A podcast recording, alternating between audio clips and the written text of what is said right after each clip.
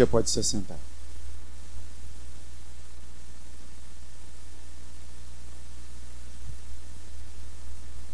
Antes de nós compartilharmos a palavra, Noêmia, minha irmã, domingo passado, o reverendo Vladimir, ele teceu algumas palavras aqui de carinho, viu? Por sua vida, de consolo por sua vida, por seu coração, da sua casa, da sua família, pela nossa querida, né, que está gozando nos céus da presença do Senhor agora, viu? Um abraço, um beijo bem grande. Deus te abençoe. Irmãos, palavra do Senhor, vamos abrir no livro de Hebreus, capítulo 11.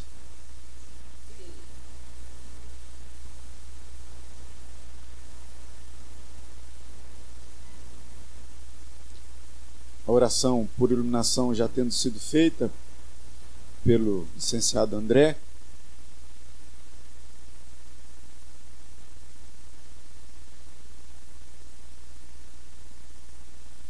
dizer que na semana passada o sermão já estava preparado para ser pregado e o reverendo Vladimir, sabedor que não estaria aqui hoje de manhã, e pela saudade da igreja pediu se a gente podia trocar. Eu falei, quem sou eu para dizer não, né?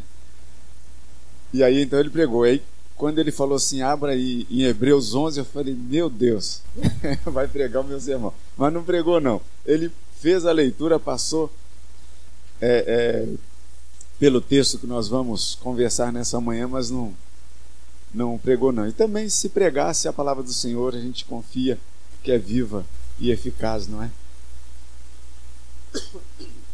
Hebreus 11, a oração já foi feita. É, o versículo de número 4, você pode ler comigo. Vamos fazer o seguinte: vamos ler do versículo 1 até o versículo de número 4 juntos.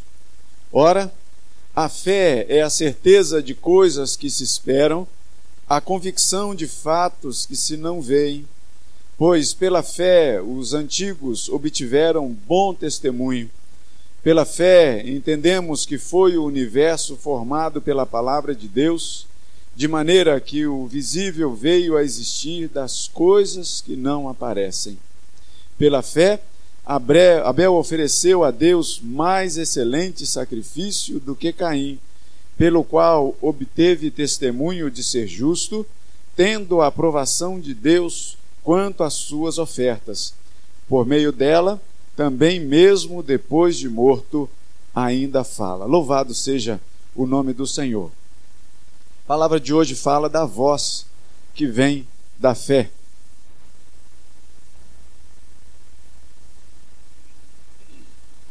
E a gente vai falar sobre esse personagem bíblico, Abel, que o, o licenciado André, uma vez ele estava no seminário, ainda me deu um folheto, eu não sei se você vai se lembrar, de um concurso de poesia lá da Academia Evangélica de Letras do Brasil. E aí eu participei desse concurso aí, graças a Deus eu até é, fui o, o, vencedor desse concurso lá, eu não me lembro em qual ano exatamente. Mas, e, e aí pensando um pouquinho na, na, sigla da Academia Evangélica de Letras do Brasil, eu fiquei pensando por que, que a academia, ao invés de se chamar AELB, não se chama Abel. Mas, porque né, o uso dessas letras eu acho que poderia, se, se fosse Academia Brasileira Evangélica de Letras ficaria Abel, acho que ficaria uma coisa bem interessante de, de ser citada do que a Elbe, né? Mas só como forma de introdução desse personagem bíblico que nos que nos chega e que ele é o precursor de uma de uma listagem imensa e que a gente vai ver aí nos próximos é, é, versículos do capítulo 11. Você vai perceber que em vários trechos ali você tem esse início. Pela fé, fulano de tal fez isso. Ou algum personagem ou algum acontecimento. Então a gente tem uma sequência bem interessante no capítulo 11, iniciado por pela fé. E Abel, ele abre é, é, é essa, essa caminhada de fé. Então, o, o, capítulo 11 ele começa explicando, na verdade, é, explicando o que já vinha sendo dito. Se você perceber, a partir do versículo de número 37 do capítulo 10, a fé já começa a ser tratada ali, quando diz: Porque ainda dentro em pouco tempo, aquele que vem virá e não tardará. Todavia, versículo 38, o meu justo viverá pela fé, e se retroceder nele, não se compraz a minha alma.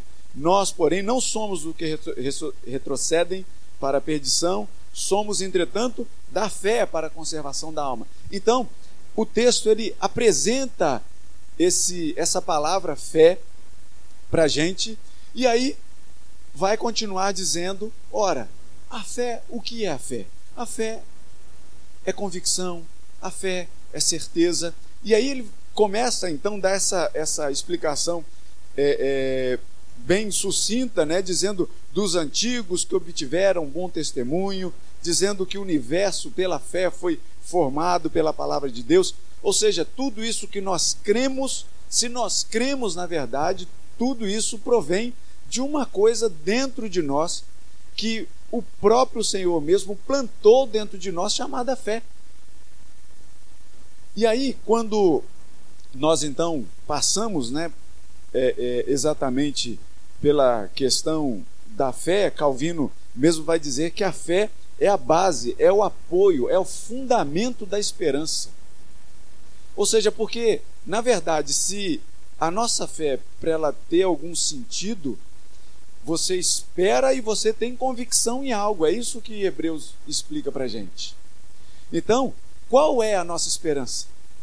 A nossa esperança é a vida eterna.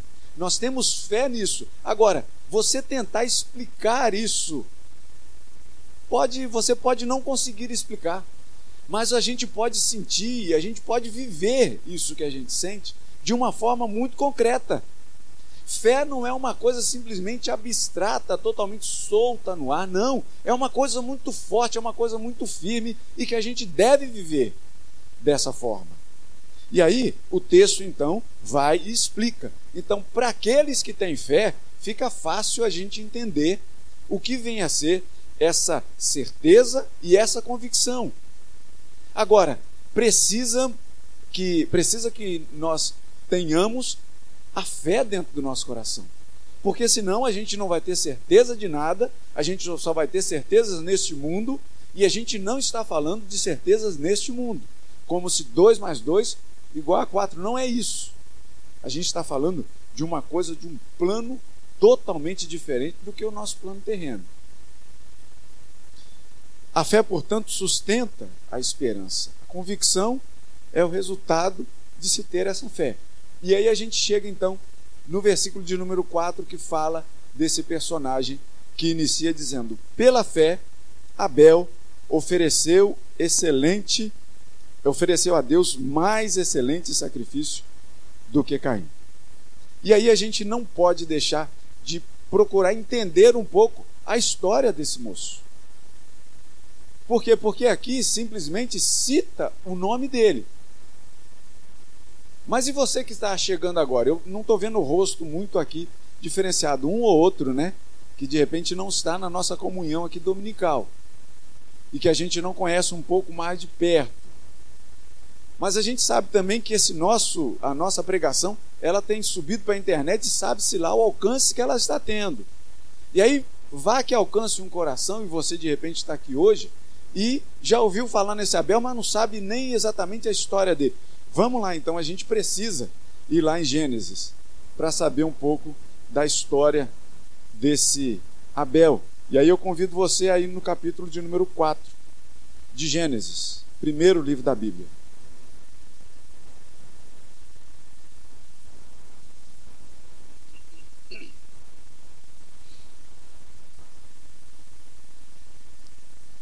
E aí a história vai nos contar assim: Coabitou o homem com Eva, sua mulher.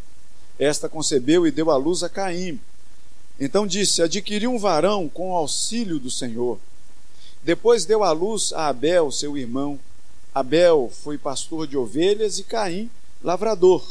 Aconteceu que no fim de uns tempos trouxe Caim do fruto da terra uma oferta ao Senhor. Abel, por sua vez, trouxe das primícias do seu rebanho e da gordura deste. Agradou-se o Senhor, isso é muito importante para a nossa meditação. Agradou-se o Senhor de Abel e de sua oferta, ao passo que de Caim e de sua oferta não se agradou. Irou-se, pois, sobremaneira Caim e descaiu-lhe o semblante. Então lhe disse o Senhor: Por que andas irado e por que descaiu o teu semblante? Se procederes bem, não é certo que serás aceito. Se todavia procederes mal, eis que o pecado jaz à porta. O seu desejo será contra ti, mas a ti cumpre dominá-lo. Disse Caim a Abel, seu irmão: Vamos ao campo. Estando eles no campo, sucedeu que se levantou Caim contra Abel, seu irmão, e o matou. Disse o Senhor a Caim: Onde está Abel, teu irmão? Ele respondeu: Não sei. Acaso sou eu tutor do meu irmão? Só até aí. Só para a gente entender um pouco dessa questão desses dois irmãos. Porque, veja bem, eles nasceram. Isso o texto registra. O que foi da infância desses meninos? Da adolescência desses meninos? Da juventude deles? A gente não sabe muitos detalhes. O que a palavra diz é que eles nasceram, fala da, da, do dom que Deus derramou sobre cada um deles. Um trabalha lá no campo, o outro foi lavrador. Fala do trabalho deles e daqui a pouco apresenta que eles trouxeram ao Senhor uma oferta. Os dois trouxeram ao Senhor uma oferta. Então, assim, os detalhes da vida, a gente vai é, tentar entender aqui por inferência. Mas os detalhes de riqueza da vida desses dois não nos é apresentada explicitamente. Porque a gente só sabe desses detalhes, oito versículos, nove versículos que a gente leu, e Abel já está morto. Então, o que é, na verdade, da vida desses dois?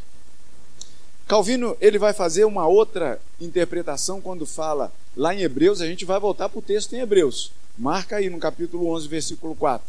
Mas, quando fala lá que Abel trouxe mais excelente sacrifício a Deus do que Caim, ali são duas palavras diferenciadas ali. Uma é para sacrifício oferta, né, alguma coisa, o ato ou o ato de ofertar, que é tossia, e o outro é pleion, da plenitude, da quantidade. Ou melhor, da qualidade e não da quantidade, não do número. E aqui, quando a gente percebe aqui no texto, então, olha o que diz o versículo de número 4 de Gênesis. Gênesis 4, 4. Os dois trouxeram ofertas ao Senhor. Abel, por sua vez, trouxe das primícias do seu rebanho e da gordura deste.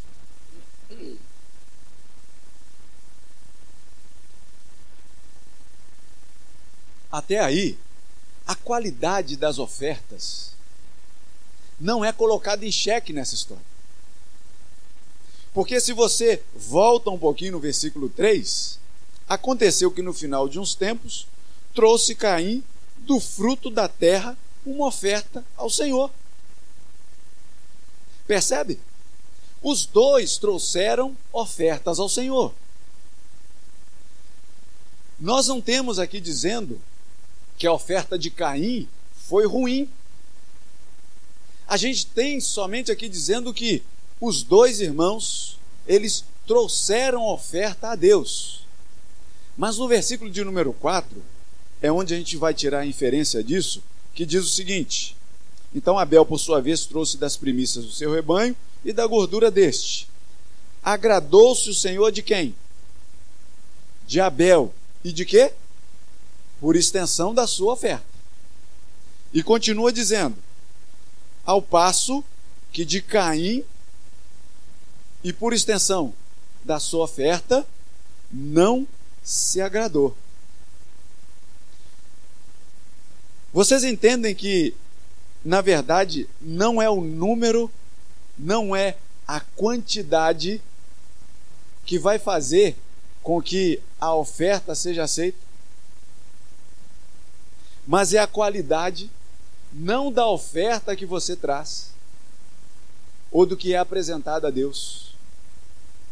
Por mais que a gente sabe que a gente tem que tirar do melhor de nós. Mas veja bem, a qualidade, o modo, a sua disposição é que vai ser agradável na presença do Senhor. Quando fala para nós trazermos ofertas ao Senhor, fala para a gente trazer como? Aquilo que estiver proposto onde? No nosso coração. O Senhor não fala de quantidade. O Senhor fala do modo como você deve apresentar-se ao Senhor. Lembra daquela oferta daquela viúva pobre? O que, que ela tinha de, de quantidade? Ela não tinha nada de quantidade. Mas a qualidade não era nem da oferta que ela trouxe, porque o que ela trouxe era muito pouco monetariamente falando. Mas ela deu tudo de si. Isso é o que importa. Então, quando nós prestamos atenção aqui no texto, para a gente voltar lá para Hebreus, quando fala de Abel, que Deus agradou-se de Abel em primeiro lugar, e por extensão, agradou-se da sua oferta. E Deus, ele não se agradou de Caim, e por extensão, da sua oferta. Porque os dois ofertaram ao Senhor, os dois trouxeram oferta ao Senhor. Mas agora, o que o texto é, não nos fala abertamente é justamente isso. Como é que era a vida de Caim? Como é que era a vida de Abel? O texto claramente nos diz que Deus se agradou de um e não se agradou de outro. Isso é o que tem valor. Porque antes da oferta vem o quê? vem o ofertante. E sabe o que que Irineu vai dizer? Mais tarde eu vou dizer. Mas Gênesis capítulo 7, ou melhor, capítulo 4, versículo 7, também é uma coisa interessante de se notar. Deus falava ainda diretamente com os dois. Deus falava diretamente com eles. Vocês percebem que aqui há um diálogo e uma resposta muito mal criada de Caim no final das contas? Acaso sou eu tutor do meu irmão? Com quem ele estava falando? Com Deus Criador, com Deus de todas as coisas, com Deus do universo. E aí você pergunta: isso é forma de falar com o Senhor? Aí é onde a gente vai pensando assim: como que era a vida de Caim? Como que era a vida dele diante de Deus? Como que era o agradecimento desse homem? Todo dia, será que ele ia trabalhar feliz com o dom que Deus derramou sobre a vida dele? Ou será que ele ia lamentando, lamentando, lamentando, lamentando o tempo todo, reclamando de tudo nessa vida? e daqui a pouco dizer assim: lá vai eu, vou ter que levar uma oferta ao Senhor. E pega lá do fruto e vai levar uma oferta para o Senhor. Então a gente percebe aqui nas entrelinhas que, na verdade, o que vem em primeiro lugar é o ofertante, é a vida, é a nossa vida em primeiro lugar. Percebem o que a gente tem ouvido de absurdos aí fora. De que se você trouxer um tanto, você ganha um outro tanto, se você trouxer mais, você ganha mais do que esse outro tanto. Vocês percebem o absurdo que é isso? Porque na verdade não está na quantidade que você traz, mas não está nem na qualidade do que você traz, mas está sobre a qualidade da sua e da minha vida. É aquilo que nós nos apresentamos como oferta ao Senhor. Aquilo que a gente traz e coloca aqui, por exemplo, ou coloca nas cestas aqui, é um auxílio a obra desse lugar. E a gente sabe que Deus trabalha nisso. O Senhor faz multiplicar de alguma forma, mas isso é num plano totalmente diferente do plano monetário, financeiro nosso.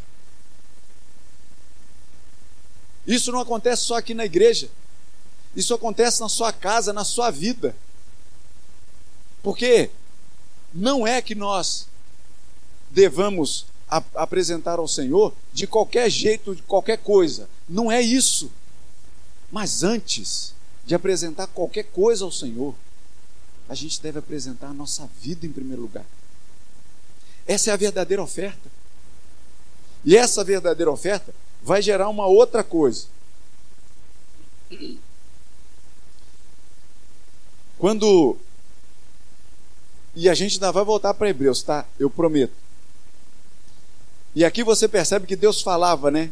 Com Caim, tem ali um monólogo, tem duas perguntas, uma assertiva, uma resposta mal criada, a gente sabe disso. Mas Deus fala uma coisa muito acertada para ele. E diz assim: O seu desejo será contra ti, mas a ti cumpre dominá-lo.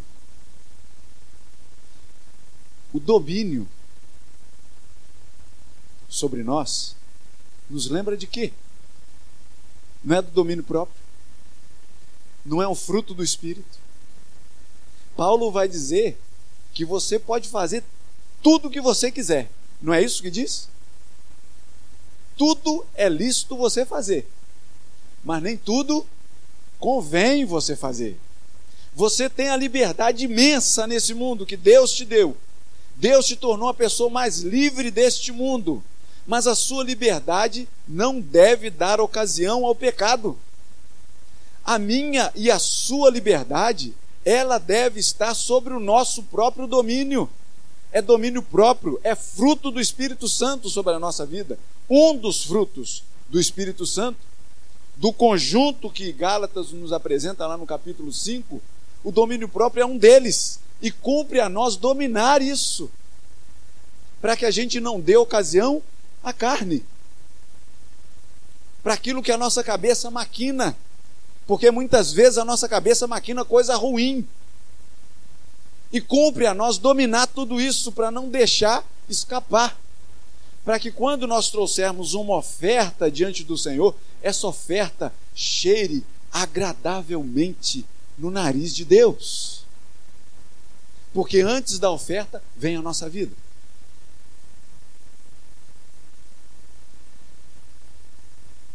E o Senhor ele ele ele mostra na verdade a sua presença diante daquilo que você oferta. Mas ele mostra a sua presença diante de você em primeiro lugar. Alguns personagens históricos da, da palavra do Senhor nos conta isso. Quando Arão ofereceu um sacrifício a Deus, lá em Levítico capítulo 9, vai dizer assim: E eis que saindo fogo de diante do Senhor consumiu o holocausto e a gordura sobre o seu altar, e aí o povo viu, o povo festejou, e o povo se prostrou diante disso. Mas você lembra a história lá de Elias com os profetas de Baal? E os profetas lá estavam clamando a muitos deuses para que os deuses deles se manifestassem e aquela coisa toda você vai encontrar lá no primeiro livro de Reis, no capítulo 18. E Elias está lá escutando, fala assim: de repente, ele, o, Deus que vocês estão invocando aí, ele esteja dormindo, fala mais alto para ver se ele escuta, etc, etc. E daqui a pouco é, é, é, Elias oferece uma oferta e fala o seguinte: olha, porque o sinal seria descer um fogo do céu. Elias prepara ali uma oferta, cava um, um, um buraco, um rego assim ao redor da oferta, enche de água e o Senhor se manifesta naquele lugar sobre a oferta dele. E o texto nos diz que consumiu o holocausto, consumiu inclusive a água que, que ele tinha derramado ao redor, que ele tinha encharcado a oferta. O fogo do Senhor consumiu. Mas sabe por que consumiu? Por causa de Elias e da vida dele. Não que Elias fosse um santo, santo Elias, e aí acabou, ele não tem erro. Não é isso. Mas é a forma como ele se apresentava diante de Deus. Assim também aconteceu com Salomão. Salomão, depois, quando ele construiu o templo, ele terminou, acabou de orar e desceu fogo do céu pela oferta que ele tinha apresentado diante do Senhor.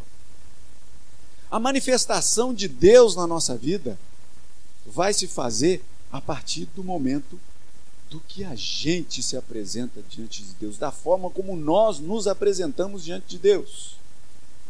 E apresentar-se diante de Deus não é estar aqui no domingo. Porque aqui a gente está bem acobertado, a gente está bem vestido na presença do Senhor. O lance todo é de segunda a sábado. O que, que a gente faz de segunda a sábado? Que oferta nossa, a gente, como a gente tem se apresentado diante do Senhor de segunda a sábado. E aqui também, porque aqui a gente pode enganar um ao outro, mas o Senhor não é enganável. Então, da forma como nós nos apresentamos em qualquer momento da nossa vida, tem de ser uma oferta agradável ao Senhor. A nossa vida é, em primeiro lugar, uma oferta agradável ao Senhor. Vamos voltar lá para Hebreus? Senão a gente não volta para lá. Hebreus capítulo 11, se você não se esqueceu ainda, versículo de número 4. A gente está falando de Abel.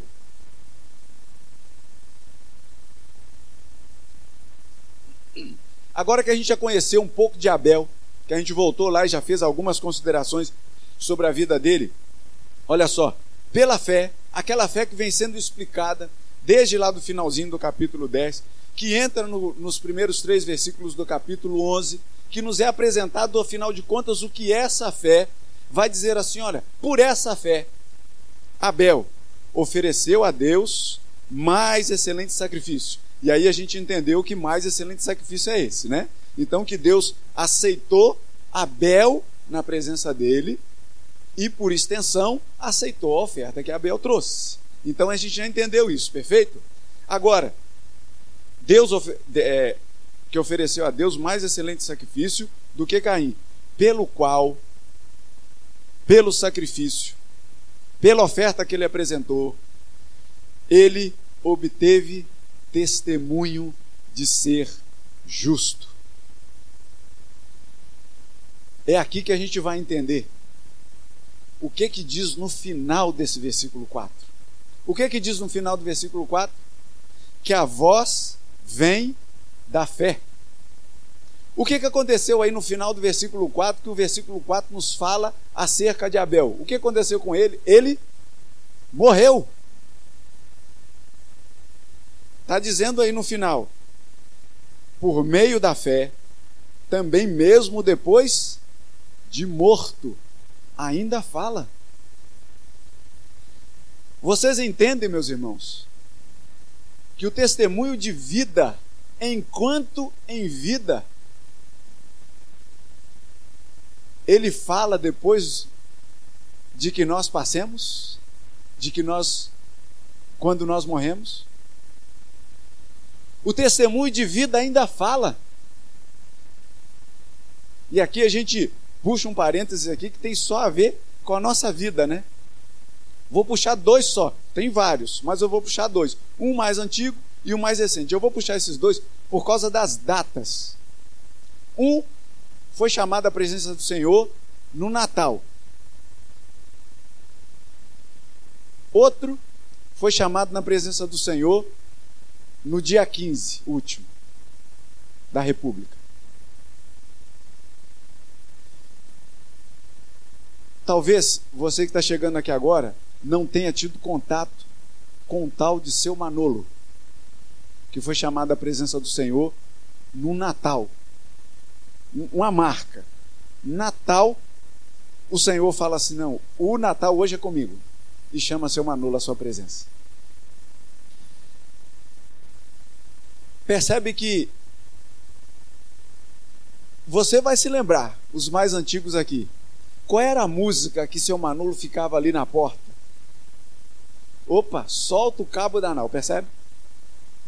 e que seu Manolo ficava ali, empolgadíssimo, louvando ao Senhor.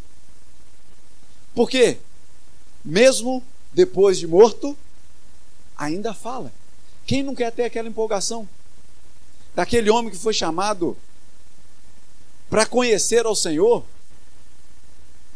já de idade avançada.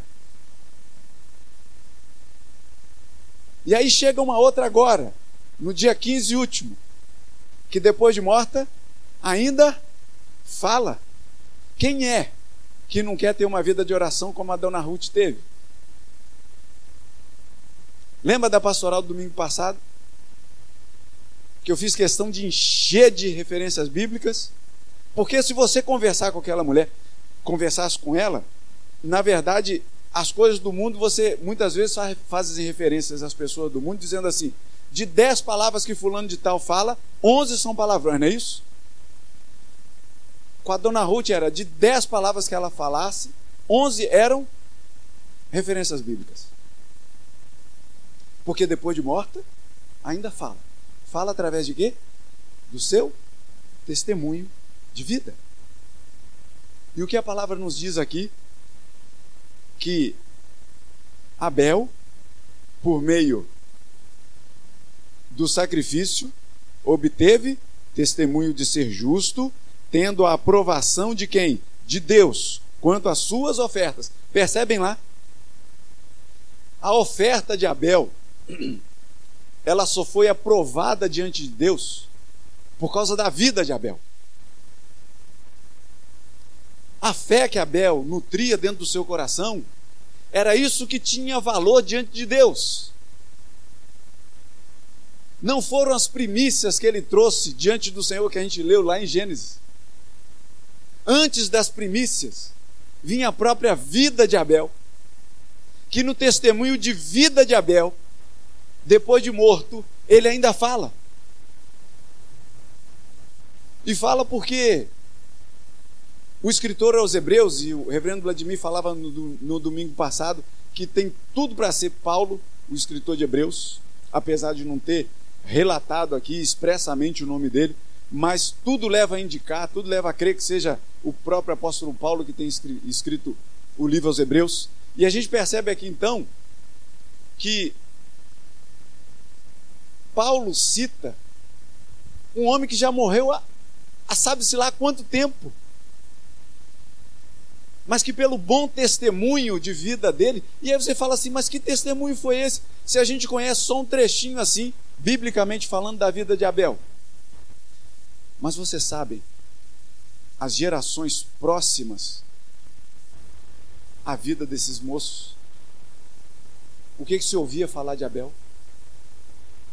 Talvez a gente tenha registrado pouco aqui, mas vocês lembram da tradição oral?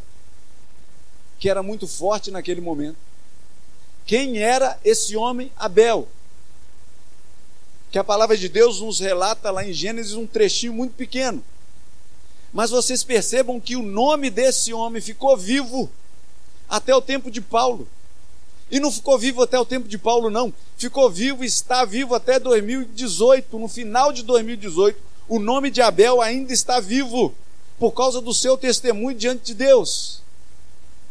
Percebem que vocês podem permanecer vivos diante de Deus o tempo até o Senhor Jesus voltar, dependendo do nosso testemunho aqui, em vida. A gente vai falar mesmo depois de morto, se o nosso testemunho for bom. Não igual aquele rei que o reverendo Vladimir também cita muito, que foi embora, morreu sem deixar de si saudade.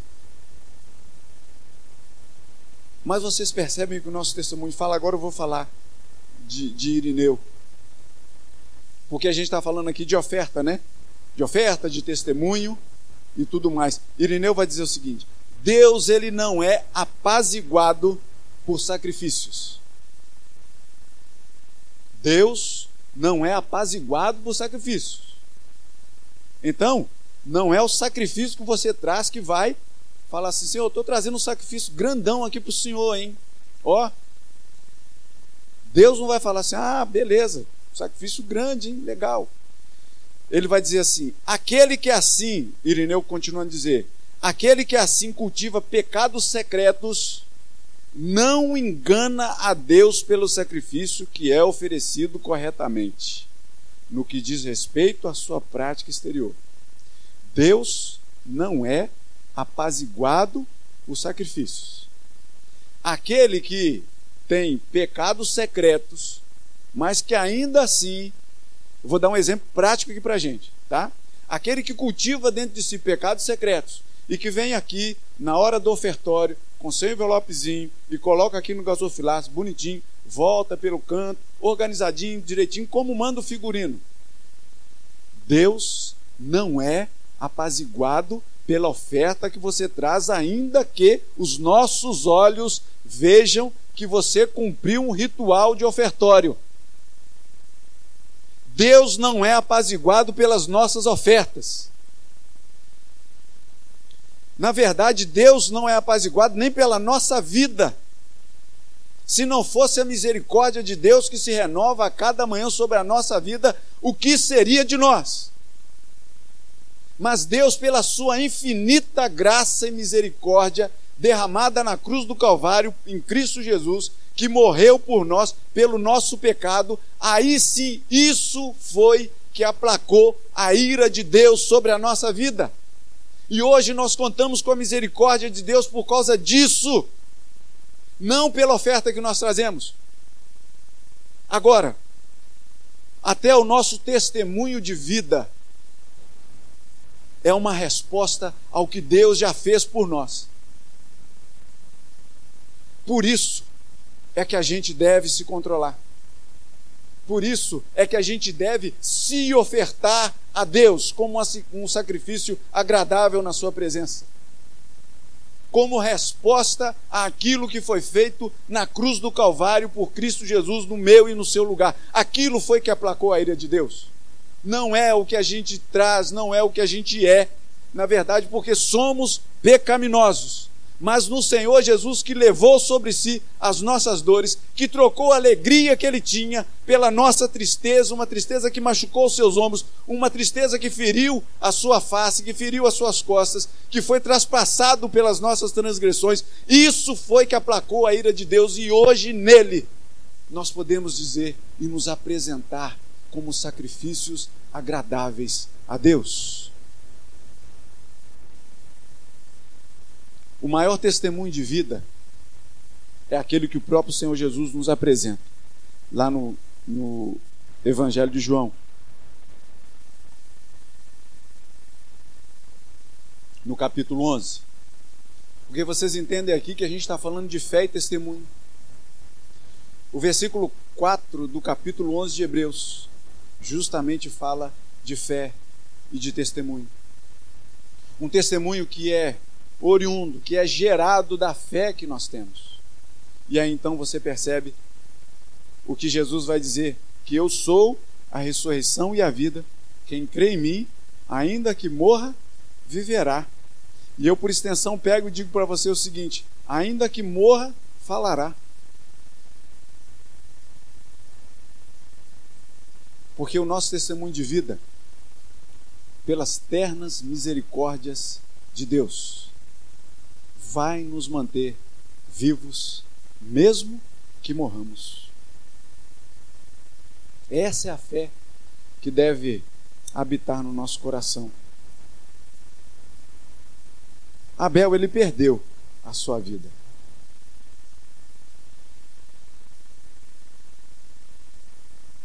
Mas o seu testemunho varou os milênios, os séculos, os anos, os dias, as horas, e ainda fala hoje. Quando o Senhor volta? A gente não sabe. Faça da sua vida, façamos das nossas vidas uma oferta agradável ao Senhor. Cultivemos bons testemunhos na nossa vida, para que, mesmo depois de morto, a nossa vida, a nossa existência ainda fale. Está ouvindo a voz de Abel? ouvindo?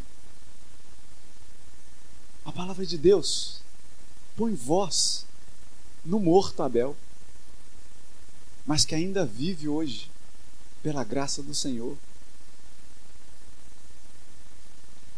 Está ouvindo a voz do Senhor? O Senhor vive.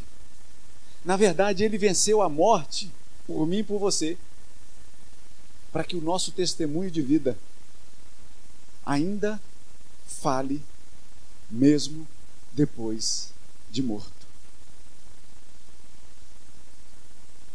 A sua vida está aí. Aproveite.